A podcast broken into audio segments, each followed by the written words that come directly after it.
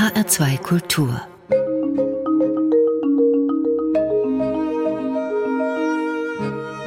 Doppelkopf Heute am Tisch mit Anja Kaspari, Verwundete. Gastgeberin ist Andrea Seeger. Anja Kaspari, Sie sind Musikchefin von Radio 1 des ARD-Senders RBB. Für uns hier in Hessen Rundfunk Berlin-Brandenburg. Sie haben ein Buch geschrieben mit dem Titel In meinem Herzen steckt ein Speer. Sie beschreiben darin ein Jahr, in dem sich durch schwere Schicksalsschläge für Sie, kann man sagen, ziemlich viel verändert hat. Nicht alles, aber ich würde sagen ziemlich viel. Und das alles begann am 31. August 2015, was eigentlich ein Freudentag für Sie werden sollte.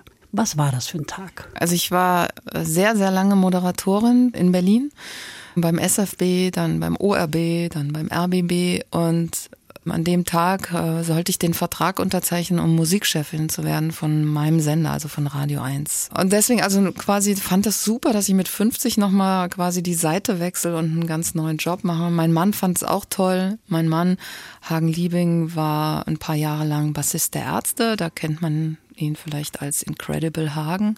Und er war auch Musikjournalist. Und vorher noch dachte ich, ach, mache ich jetzt das auch mal kurz, weil danach, wenn ich fest angestellt bin, kann ich ja nie mehr zum Arzt gehen, weil ich jeden Tag arbeiten muss. Ist klar. Mhm.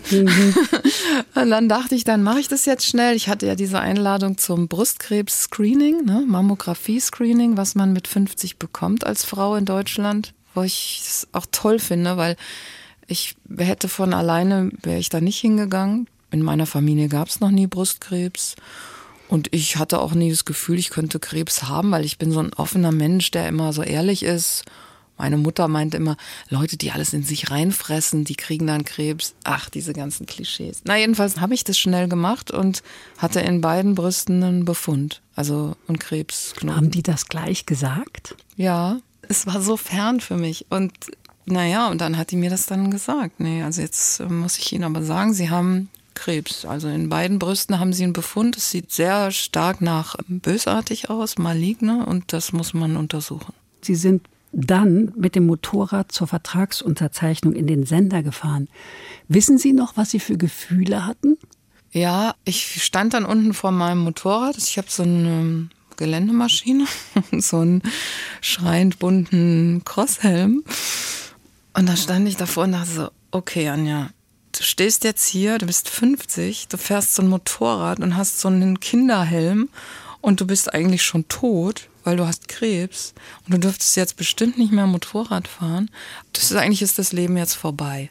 Und dann habe ich total geweint und dann stand ich da und dachte so, was mache ich denn jetzt? Und dann dachte ich, jetzt machst du einfach mal so weiter, als wenn nichts wäre, weil du kannst ja jetzt hier nicht zusammenbrechen du schiebst das jetzt mal weg. Da habe ich mich hübsch gemacht, bin zu der Vertragsunterzeichnung und habe mich dann immer so selbst beobachtet dabei, wie ich mit denen so Scherze mache und noch ein bisschen rumhandel und irgendwie so bin wie immer.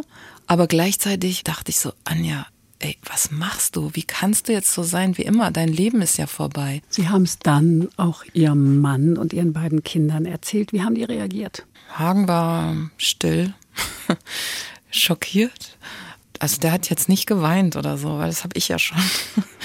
der hat mich getröstet und meinte, wir wissen ja noch nicht und wie schlimm es ist und so. Also der war so, wie man es sich wünscht.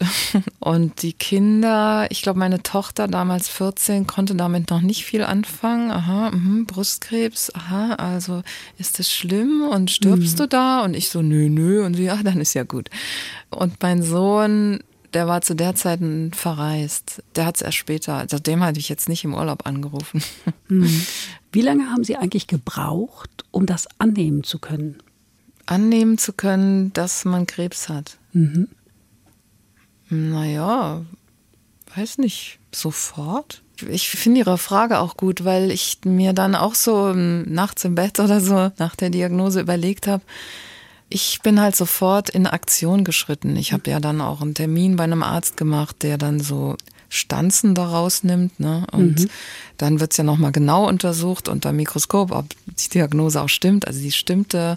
Dann sagen die einem ja auch, was für eine Art von Krebs das ist und wo er genau ist. Also das dauert ja irgendwie ein paar Tage. Aber angenommen habe ich es schon gleich. Wobei, und jetzt kommt's, was ich so gut finde an Ihrer Frage, irgendwann im Laufe des Prozesses habe ich irgendwann mal gedacht, Anja, wenn du das jetzt niemandem gesagt hättest, also weder deinem Mann noch deinen Freunden, niemanden auf der Arbeit, du hättest es einfach für dich behalten, dann hättest du einfach so weitermachen können mit deinem Leben. Und es wäre schon reizvoll auch gewesen, es einfach zu verschweigen und das schöne Leben, was ich hatte, weiterzuleben.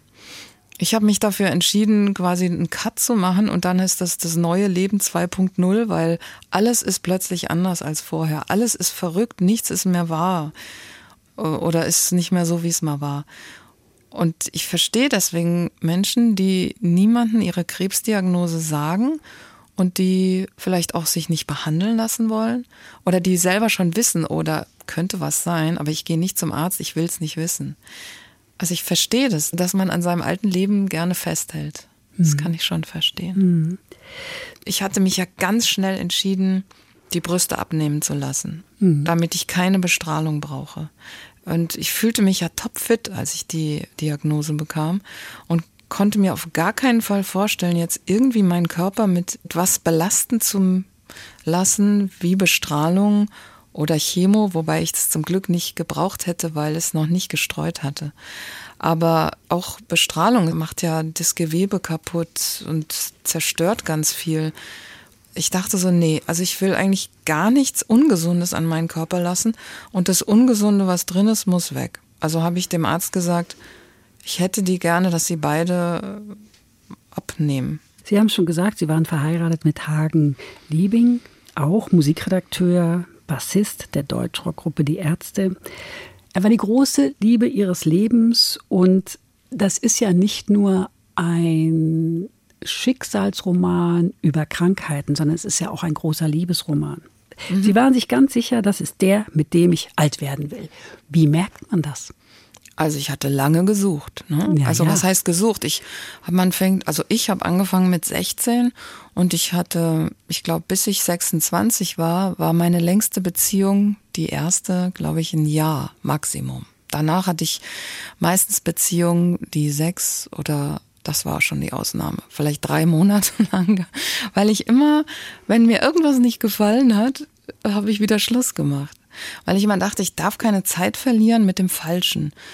Ich war ja Kind von einer Frau, die zweimal geschieden war. Ich fand, sie hat es nicht gut gemacht. Ich dachte deswegen auch, also ich werde nie mit jemandem so zusammenleben können. Also ich bleib, glaube ich, immer allein. Was ich doof fand, weil ich gerne Kinder haben wollte. Aber ich habe nie vorgelebt bekommen, wie zwei Menschen so gleichberechtigt, freundlich, sich liebend zueinander den Alltag meistern. ne? Das kannte ich gar nicht. Und dann habe ich mir aber immer vorgenommen, also ich möchte Kinder und möglichst keine alleinerziehende Mutter sein, also muss ich mir einen, einen Typen suchen, mit dem ich alt werden kann. Und dann habe ich mich irgendwann umgepolt und nicht mehr diese Coolheimer, die immer so in der Disco, wie man es früher nannte, im Club an der Seite stehen und so cool sind und gut aussehen und irgendwie, yeah, sexy sind. Dachte ich so, das sind immer die Falschen. Du musst dir die aussuchen, die tanzen. Die trauen sich auch peinlich zu sein. Die haben irgendwie keinen Psychoknacks. Die sind ganz normal. Mit dem im Hinterkopf habe ich dann trotzdem einen echt heißen Typen gefunden. So Love at First Sight er fiel mir nur auf, weil er so verteufelt gut aussah. Und ich dachte, den muss ich kennenlernen. Also habe ich ihn angesprochen, weil die guten Männer trauen sich ja immer nicht von alleine. Ne? Da muss man ja dann ein bisschen nachhelfen. Sie wollten Kinder haben. Jetzt hat dieser Mann Ja. sich aber vorher sterilisieren lassen. Ja, mit 18 auch schon, dass er jemanden gefunden hat, der das gemacht hat. Die Ehe seiner Eltern war auch nicht so brillant und er dachte mal, nee, also ich will keine Kinder haben. Und da hat er das einfach machen lassen, so als Dienst an der Weiblichkeit. Der hat das rückgängig machen lassen in Frankfurt höchst. Ja, genau. Und die Chance, dass er ein Kind zeugen kann, lag im Nullkomma-Bereich. Ja, genau. Er hat es da machen lassen, weil es war der einzige Arzt in Höchst, der äh, Erfahrung mit Refertilisierung hatte. Also es gab schon auch andere Anlaufstellen in Deutschland, aber dieser Arzt in Höchst, der hat es schon tausende von Malen gemacht und deswegen war da die Chance am besten. Vier Monate später waren Sie schwanger. ja. Lag da ein Segen über der Beziehung ganz im Ernst? Kann man so sehen, wenn man das so sehen will. Ich glaube, dass sich zwei Menschen gefunden hatten, die bedingungslos Ja zueinander gesagt haben. Ich war mir auch sicher, er würde mich nie betrügen und ich war auch 25 Jahre lang treu, weil ich wusste, wir lieben uns einfach so. Und natürlich ist es dann manchmal im Bett auch nicht mehr so toll, besonders wenn Kinder da sind, die sind klein, die mhm. nerven, die sind krank.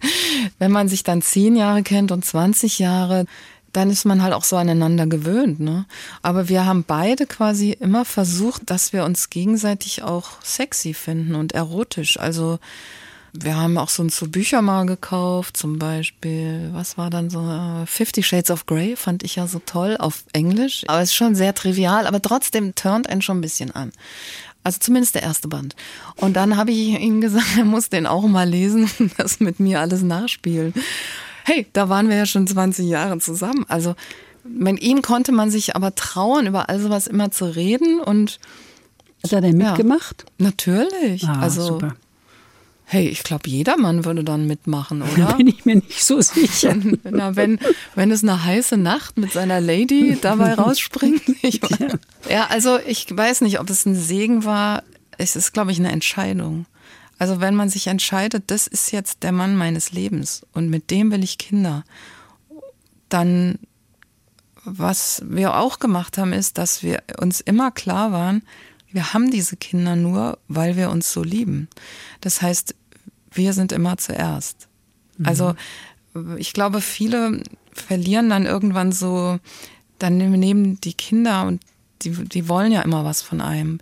Die nehmen dann so viel Liebe ab, sodass dann für den Partner vielleicht nicht mehr so viel bleibt. Und da haben wir eigentlich ganz bewusst immer gegengesteuert. Die Liebe hat gehalten. Ja. Sie haben gegen Ihren Krebs gekämpft. Ende des Jahres 2015 litt Ihr Mann Hagen dann an verschiedenen Zipperlein. Und da ahnte noch niemand was von der neuerlichen Katastrophe. Wie der Albtraum weiterging, darüber reden wir gleich nach einer Musik, die Sie ausgewählt haben, nämlich von Quarterflash Harden My Heart. Warum dieser Song? Weil es ganz wichtig war in diesem Jahr, wo mir zwei blöde Sachen passiert sind, irgendwie mich zu stärken, also so eine Schutzschicht aufzubauen, damit ich eben nicht kaputt gehe und daran zerbreche. Und dieses Lied ist aus den 80ern. Es war auch, glaube ich, nie ein großer Hit, aber ich mochte das damals schon. Das ist ja so ein bisschen symptomatisch so, dass man sein Herz stärken, härten muss, um gewappnet zu sein gegen das, was kommt. Harden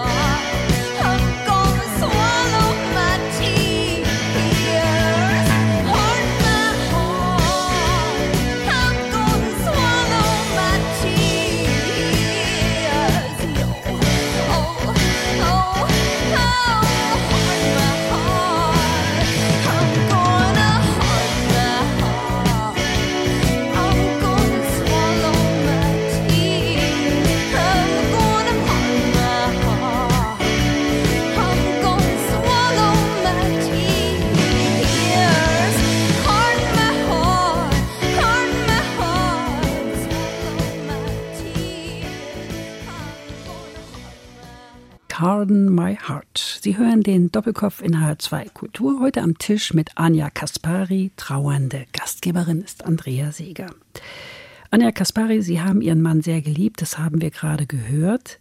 Ich fand das Beispiel in dem Buch so schön. Wenn Sie nach Hause kamen, haben Sie immer geklingelt, obwohl Sie natürlich einen Schlüssel besaßen. Warum haben Sie geklingelt?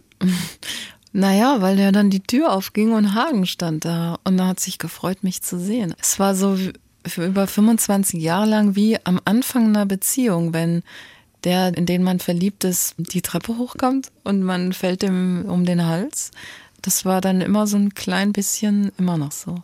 Ihr Mann litt im Winter 2015 an so kleinen Zipperlein, an einer Nasennebenhöhlenvereiterung und Augenentzündungen. Eigentlich nicht so was ganz Schlimmes. Aber es mehrte sich, oder? Ja, und ich fand ihn auch irgendwie so ein bisschen komisch. Also irgendwie war er untypisch, hatte untypische Reaktionen. Dann dachte ich immer, na gut, jetzt mein Brustkrebs und das Abnehmen der Brüste jetzt ein halbes Jahr her. Ich hatte dann auch schon einmal Sex mit ihm und das war eigentlich auch ganz gut. Also auch ohne die Brüste ging es trotzdem noch. Hatten Sie daran Zweifel? Ja, Brüste sind doch beim Liebesspiel schon ein großer Teil. Also man kann ja fast zum Höhepunkt kommen nur durch die Stimulation der Brustwarzen und die habe ich ja dann nicht mehr gehabt. Ist ja nicht wie bei Angelina Jolie, die hatte ja nie Krebs. Bei der konnte quasi alles erhalten werden, nur wurden die Drüsen entnommen. Wenn man aber Krebs hat, können weder die Drüsen noch die Brustwarzen behalten werden. Da muss alles ab. Also deswegen dachte ich schon, vielleicht mhm. fehlt dann was Entscheidendes. Oder es ist mir unangenehm, wenn er da immer hinfasst und dann ist da nichts mehr. Aber naja, der war jetzt ja auch nicht doof. Der hat dann natürlich dann nicht nach den Brüsten gesucht. Der hat andere Wege gefunden. ja, genau. Mhm. Schön gesagt. Also das lief eigentlich auch. Und deswegen war ich so verwundert, warum er so still war und oftmals halt komisch. Und dann dachte ich mal, der hat vielleicht diese Diagnose von mir irgendwie hat ihn hat ihm mehr fast zugesetzt als mir. Also ich war verwundert. Ich weiß noch, dass ich ihn oft irgendwie gefragt habe, ist was? Oder wir waren irgendwie bei Freunden und er hat den ganzen Abend nichts gesagt. Meinte ich immer so, was hast du denn, Babe? Ist irgendwas? Und er immer so, nö, wieso? Gar nicht. Das war dann schon überzeugend, so dass ich dann dachte, ja, dann ist er, wird er vielleicht alt. Also ich mhm. war jetzt ja nur vier Jahre älter als ich, aber ich hatte manchmal das Gefühl, dass er so alt ist. Dann waren wir an Ostern verreist in Südtirol und da wollte mhm. er dann schon auch gar nicht mehr groß mit mir wandern oder Bergsteigen. Und auf dem Rückweg fuhr er Auto, weil ich habe mich immer gerne rumkutschieren lassen. Aber ich hatte so ein schlechtes Gefühl. Er guckte immer so starr geradeaus und wirkte so roboterhaft. Und ich habe irgendwie mindestens dreimal gefragt, geht's dir gut und so. Und er, ja, ja, alles gut. Aber ich hatte so ein schlechtes Gefühl. Und dann habe ich irgendwann gesagt bei so einer Tankstelle, ach, ich habe so einen Bock, heute mal Auto zu fahren. Lass mich mal. Und dann sind wir nach Hause gefahren und am nächsten Tag kam ich von der Arbeit und er lachte mich an und sein Mundwinkel hing. Und dann meinte ich so, ist was, also merkst du irgendwas auf deiner linken Seite? Und ist was auch mit deiner Hand oder irgendwie? Und er, ja, die Hand ist so schwach. Und mhm. ich so, ach du Scheiße, du hast einen Schlaganfall. Und dann sind wir ins Krankenhaus. Und dann stellte sich raus, dass er was im Gehirn hat, aber es war kein Schlaganfall. Es war ein multiples Glioblastom, also ein ganz bösartiger Hirntumor. Und eine Operation war nicht möglich. Nee, die konnten so an einem Teil so ein bisschen was rausnehmen, um zu gucken, was es ist, aber die hätten diesen Tumor, der so viele Teile hatte, nicht rausnehmen können. Der war im ganzen Gehirn. Was hat es bei Ihnen ausgelöst? Wut, Verzweiflung, Trauer oder von allem ein bisschen? Also Wut nicht. Ich kann es schwer sagen.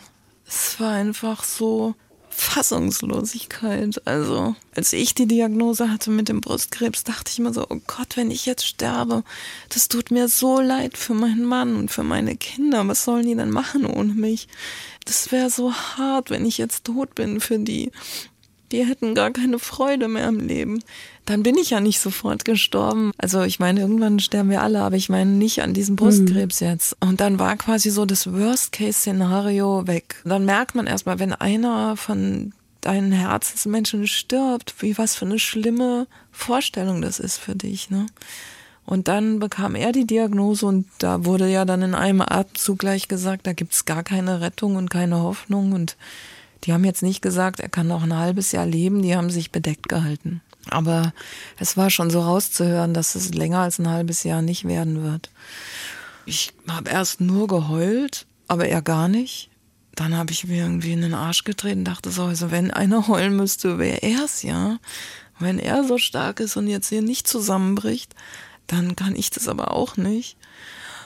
Ich glaube, wir haben es auch nicht sofort den Kindern gesagt, irgendwie so ein paar Tage verstreichen lassen, weil das war einfach zu groß, diese neue Wahrheit. Das ist schon eine harte Situation. Sie beschreiben das auch sehr hart und ehrlich, wie ich finde. Er muss Windeln tragen, das ganze Haus stinkt dann, schreiben Sie kann ja nichts mehr halten und so. Dachten Sie eigentlich in dieser Situation noch an Ihren eigenen Krebs? Ja, schon auch. Und zwar abends im Bett vorm Einschlafen dachte ich manchmal so, Anja, du bist so unglücklich, dein Leben ist so verwirkt, das ist alles so eine große Scheiße.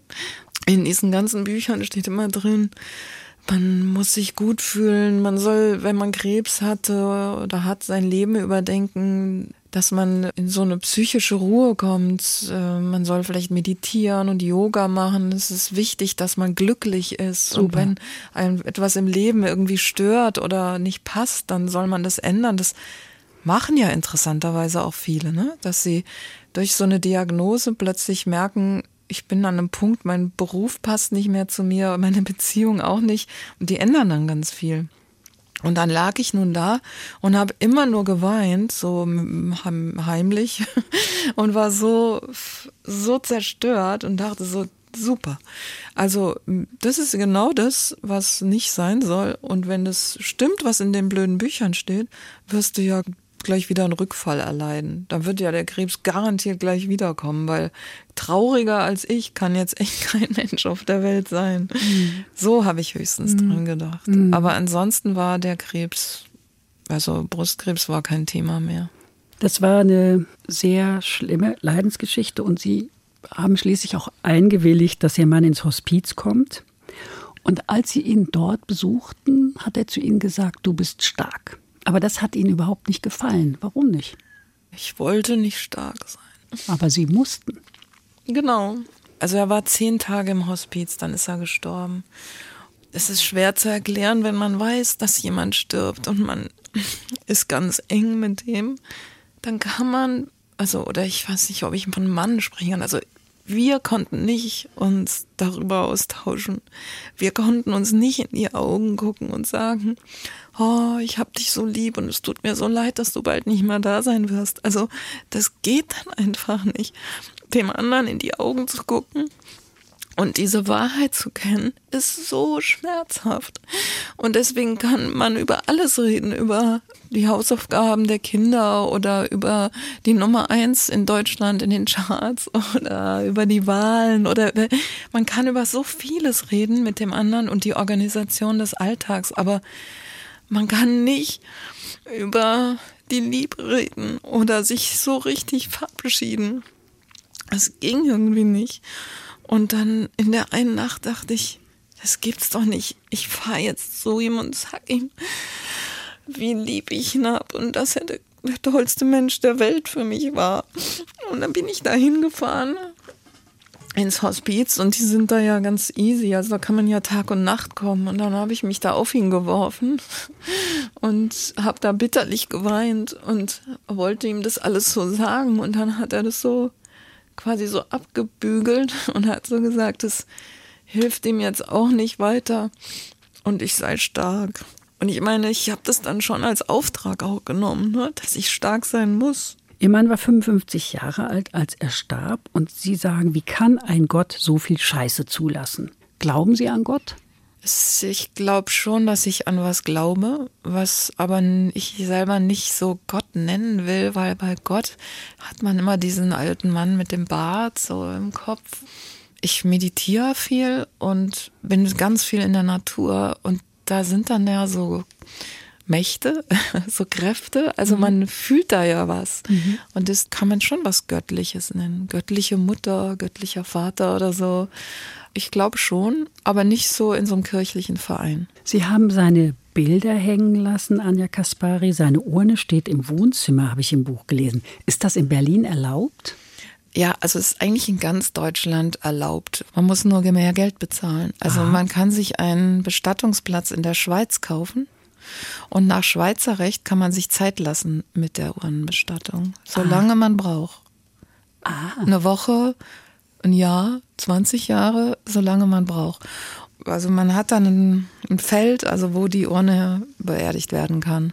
Und dann kann man sich Zeit lassen.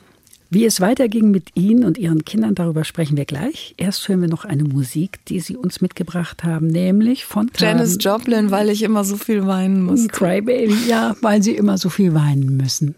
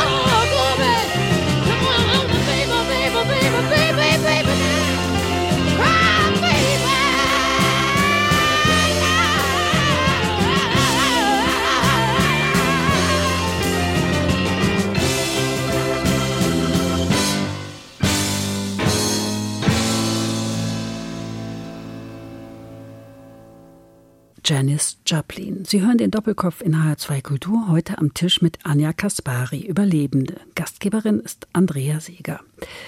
Haben Ihre Kinder das Buch gelesen? Nein. Meine Kinder sind jetzt 19 und 27 und sie haben beide das Buch nicht gelesen. Ich wollte natürlich auch wissen, wieso. Und unabhängig voneinander meinten sie, dass sie noch nicht bereit seien. Dass sie das bestimmt irgendwann mal lesen werden, aber jetzt können sie es noch nicht. Also ich habe meinem Sohn vorher schon gefragt, weil ich habe ja da auch diese Stelle drin, also ich hatte Haschkekse gebacken, weil ich dachte, gegen Hirntumor und Krebs soll doch Cannabis helfen. Mhm.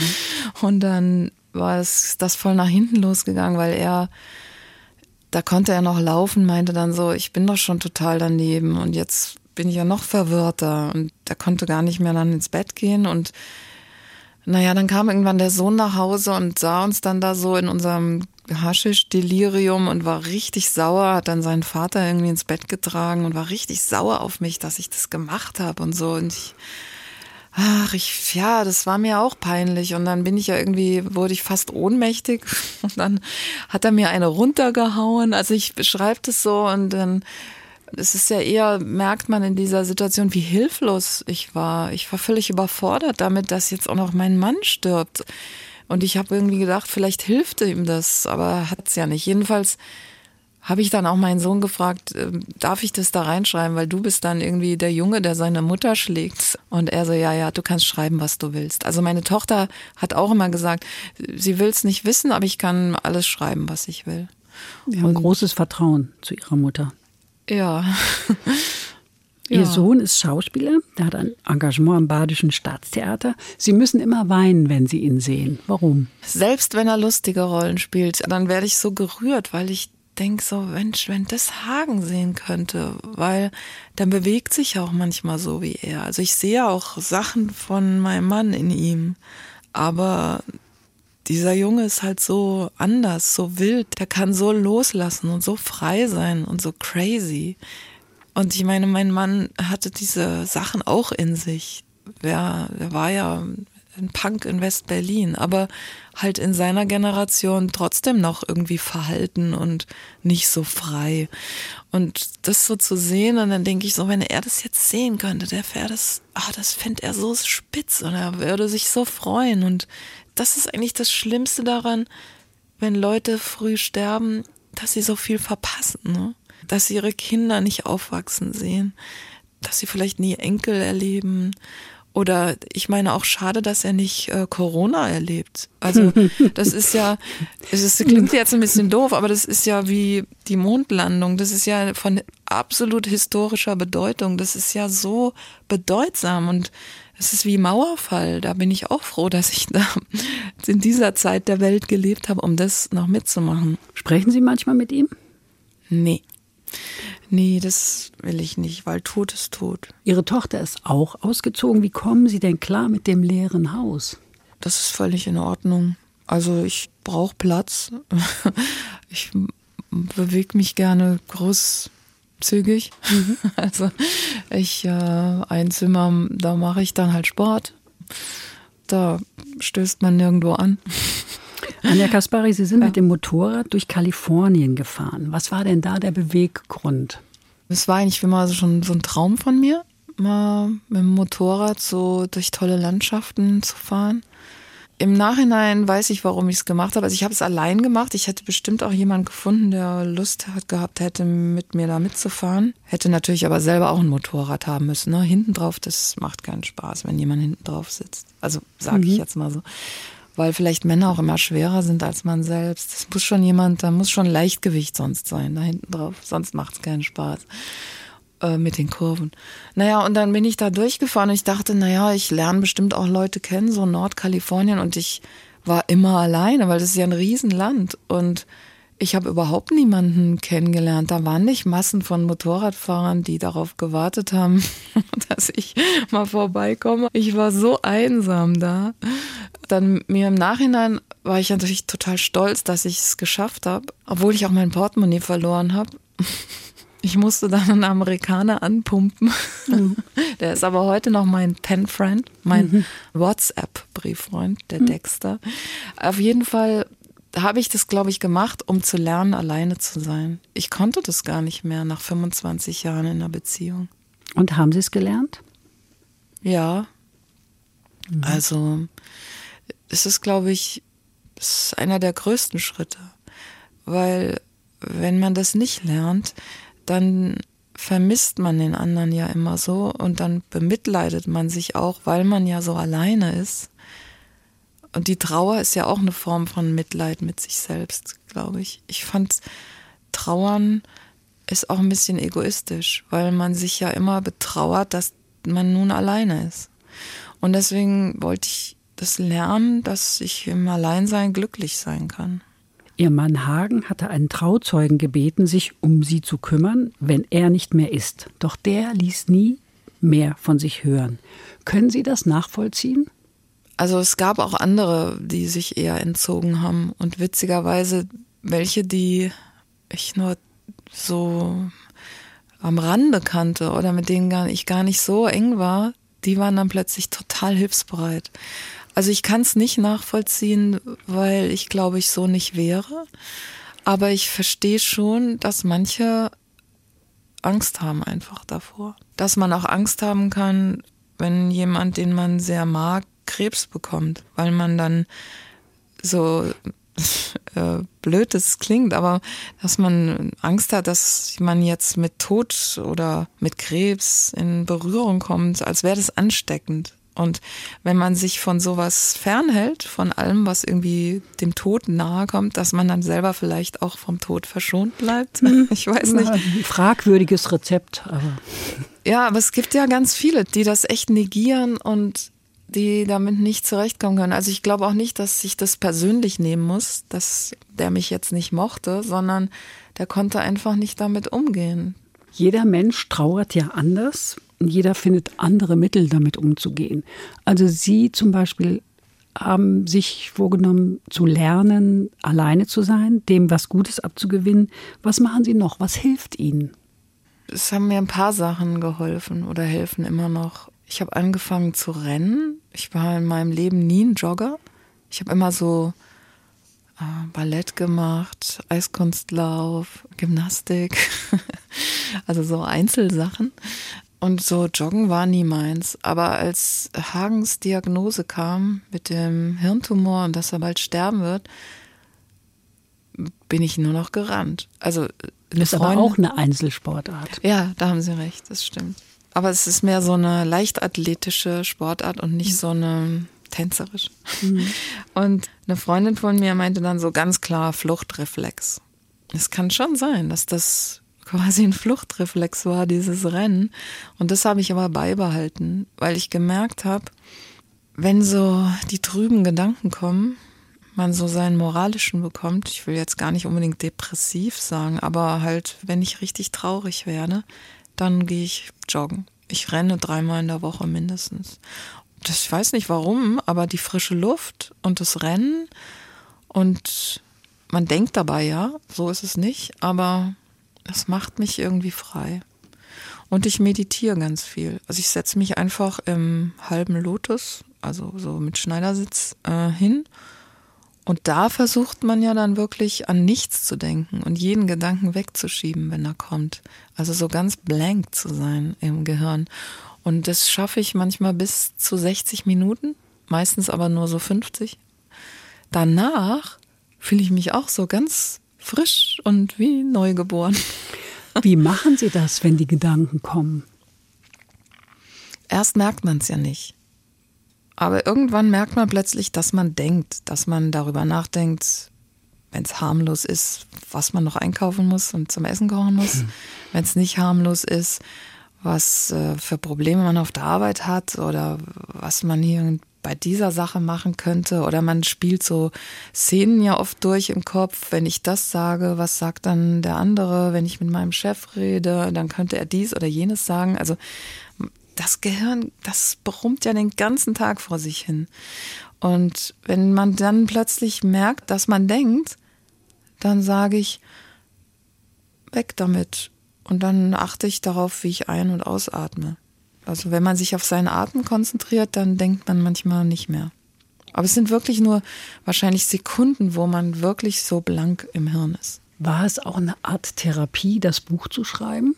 Ja, also ich wusste das nicht, als ich damit angefangen habe, weil ich wurde ja gefragt. Ich hatte ein Interview in meinem Radio gegeben und das hatte eine Lektorin gehört von dem Verlag und hatte mich gefragt dann, ob ich darüber schreiben will. Und habe ich gesagt, nee, ich will kein Buch schreiben, ich habe gar keine Ambitionen. Und dann hat sie aber immer wieder gefragt und naja, dann irgendwann meinte ich so zu ihr, ich kann ja mal anfangen, wie ich schreiben würde und dann müssen Sie ganz ehrlich sein, weil ich sehe mich gar nicht so groß als Literatin oder so. Und dann fand sie das toll, was ich geschrieben habe. Und dann dachte ich auch so, dann habe ich auch mal gefragt, kann ich da auch nackig drin sein? Und sie immer so, ich, kann machen, was ich will. Und dann dachte ich so, naja, dann, dann habe ich auch so gedacht, dann kann ich vielleicht so, wenn ich mich zeige, wie ich jetzt aussehe, und ich bin eigentlich ziemlich zufrieden mit mir und ich vermisse auch meine Brüste nicht. Und wenn ich zeige, dass ich allerdings meinen Mann vermisse, aber trotzdem irgendwie wieder glücklich geworden bin. Also wenn ich das alles mal so runterschreiben kann, dann helfe ich vielleicht auch anderen. Und dann habe ich aber gemerkt, als ich es geschrieben habe, dass ich da ganz schön viel weinen musste. Und ich glaube, das ist dann ganz gut, weil weil es schon eine Art von Therapie oder Verarbeitung ist. Dazu muss man jetzt sagen, das Buch besteht im Wesentlichen aus Text und es hat ein paar Bilder, unter anderem ein Foto von ihnen, wo sie nackt abgebildet sind und wo man eben sieht, dass sie keine Brüste mehr haben. Darauf haben Sie sich gerade bezogen. Mhm, genau. Was haben Sie denn für Pläne in den nächsten fünf Jahren? Das ist eine witzige Frage, weil ich nämlich gar keine habe. Ich glaube inzwischen, dass ich so ein Typ bin und das hat es mir vielleicht auch leicht gemacht, stark zu sein, der nicht irgendwie in der Vergangenheit klebt und auch nicht an die Zukunft denkt. Also in der Vergangenheit habe ich schon immer gemerkt, dass ich brauche jetzt nicht so Klassentreffen oder ich kann mich auch kaum erinnern an die Lehrer, die ich hatte. Also ich schon an die Lehrer, aber nicht ihre Namen. Also ich kann gut Sachen loslassen oder auch wegwerfen, damit man sich nicht so zumüllt mit Erinnerungen. Und was die Zukunft angeht, ich habe eigentlich keine Erwartung. Aber das kommt vielleicht auch, wenn man mal Krebs hatte, dann ist man so froh, dass man noch lebt, dass man gar nicht mehr es als selbstverständlich nehmen kann, dass man 75 oder 80 wird. Also deswegen habe ich gar keine Pläne. Dann ist jeder Tag für Sie ein besonderer Tag, oder? Na, schön wäre es, wenn man so denken könnte. so, dass jeden Tag leben, als wäre es der letzte. Ja, aber dann dürfte ich jetzt hier nicht sitzen, sondern müsste irgendwie gerade in Paris verreist sein. Ach, geht ja nicht wegen Corona. Also, ähm, ja, also so groß und mächtig will ich es jetzt auch nicht machen, aber ich bin schon froh, wenn ich morgens aufstehe und die Sonne scheint und ja, und ich weiß, ich treffe mich abends, bin ich zum Essen eingeladen oder so. Irgendwie ist das, mhm. klingt nicht sehr spektakulär, aber es langt mir schon. Das macht mich froh. Ihr Lieblingsurlaubsort ist die Insel Gozo bei Malta. Werden Sie dort auch alleine hinreisen, Anja mhm. Kaspari? Niemals. Also da müssen wir auch von gewesen sprechen, weil ähm, da waren wir jedes Jahr im Sommer, da haben wir immer Freunde getroffen, Engländer und Amerikaner. Wir waren so eine große Gruppe, die sich da immer getroffen hat. Und das war wunderschön, aber das ist so mit meinem Mann verbandelt. Ich würde da nie mehr hinfahren. Gut, dann feiern wir mal das Leben. Wir haben noch eine Musik und zwar von Carly Simon, You're So Wayne. Warum haben Sie dieses Stück ausgewählt? Das Album, wo das äh, Stück drauf ist, ähm, da ist Carly Simon noch jung und knusprig, ist ja in den 70ern abgebildet, ohne BH. Damals trug man ja nicht immer zu BH ne, als Frau. Und man sieht so ihre Brüste, so wunderschöne Brüste. Und Carly Simon hatte auch Krebs. Ich habe mich dann mal hingesetzt und mal so recherchiert. Ich wusste zum Beispiel, Brigitte Bardot hatte Krebs. Also unglaublich viele Frauen hatten oder haben Brustkrebs, bekannte, prominente, von denen man es manchmal gar nicht wusste. Also Carly Syme eben auch. Und dann habe ich immer überlegt, was sie wohl dachte, wenn sie dieses Album gesehen hat. Ob sie auch gedachte, oh Mann, damals, da hätte ich nie gedacht, dass ich mal Krebs in diesen schönen Brüsten haben werde. Und dann habe ich so überlegt, ob sie vielleicht auch überlegt hat, ob sie sich die jetzt abnehmen lässt oder nur eine. Ich weiß nicht, ich glaube, man weiß das ja nicht. Manche, die keine mehr haben, die tragen auch Prothesen-BHs und da sieht man halt nie was. Naja, also deswegen habe ich da lange mit diesem Album in der Hand so sinniert und plötzlich hatte das Cover für mich dann so eine neue, andere Bedeutung. Und der Song ist natürlich toll, weil da auch im Hintergrund ganz leise Mick Jagger mitsingt mhm. beim Refrain, aber keiner wusste es. Jahrzehntelang war es nicht bekannt, dass er es ist. Bevor wir das jetzt hören, sage ich danke Anja Kaspari für dieses offene, ehrliche und schnörkellose Gespräch. Danke Ihnen fürs Zuhören, sagt Andrea Seeger.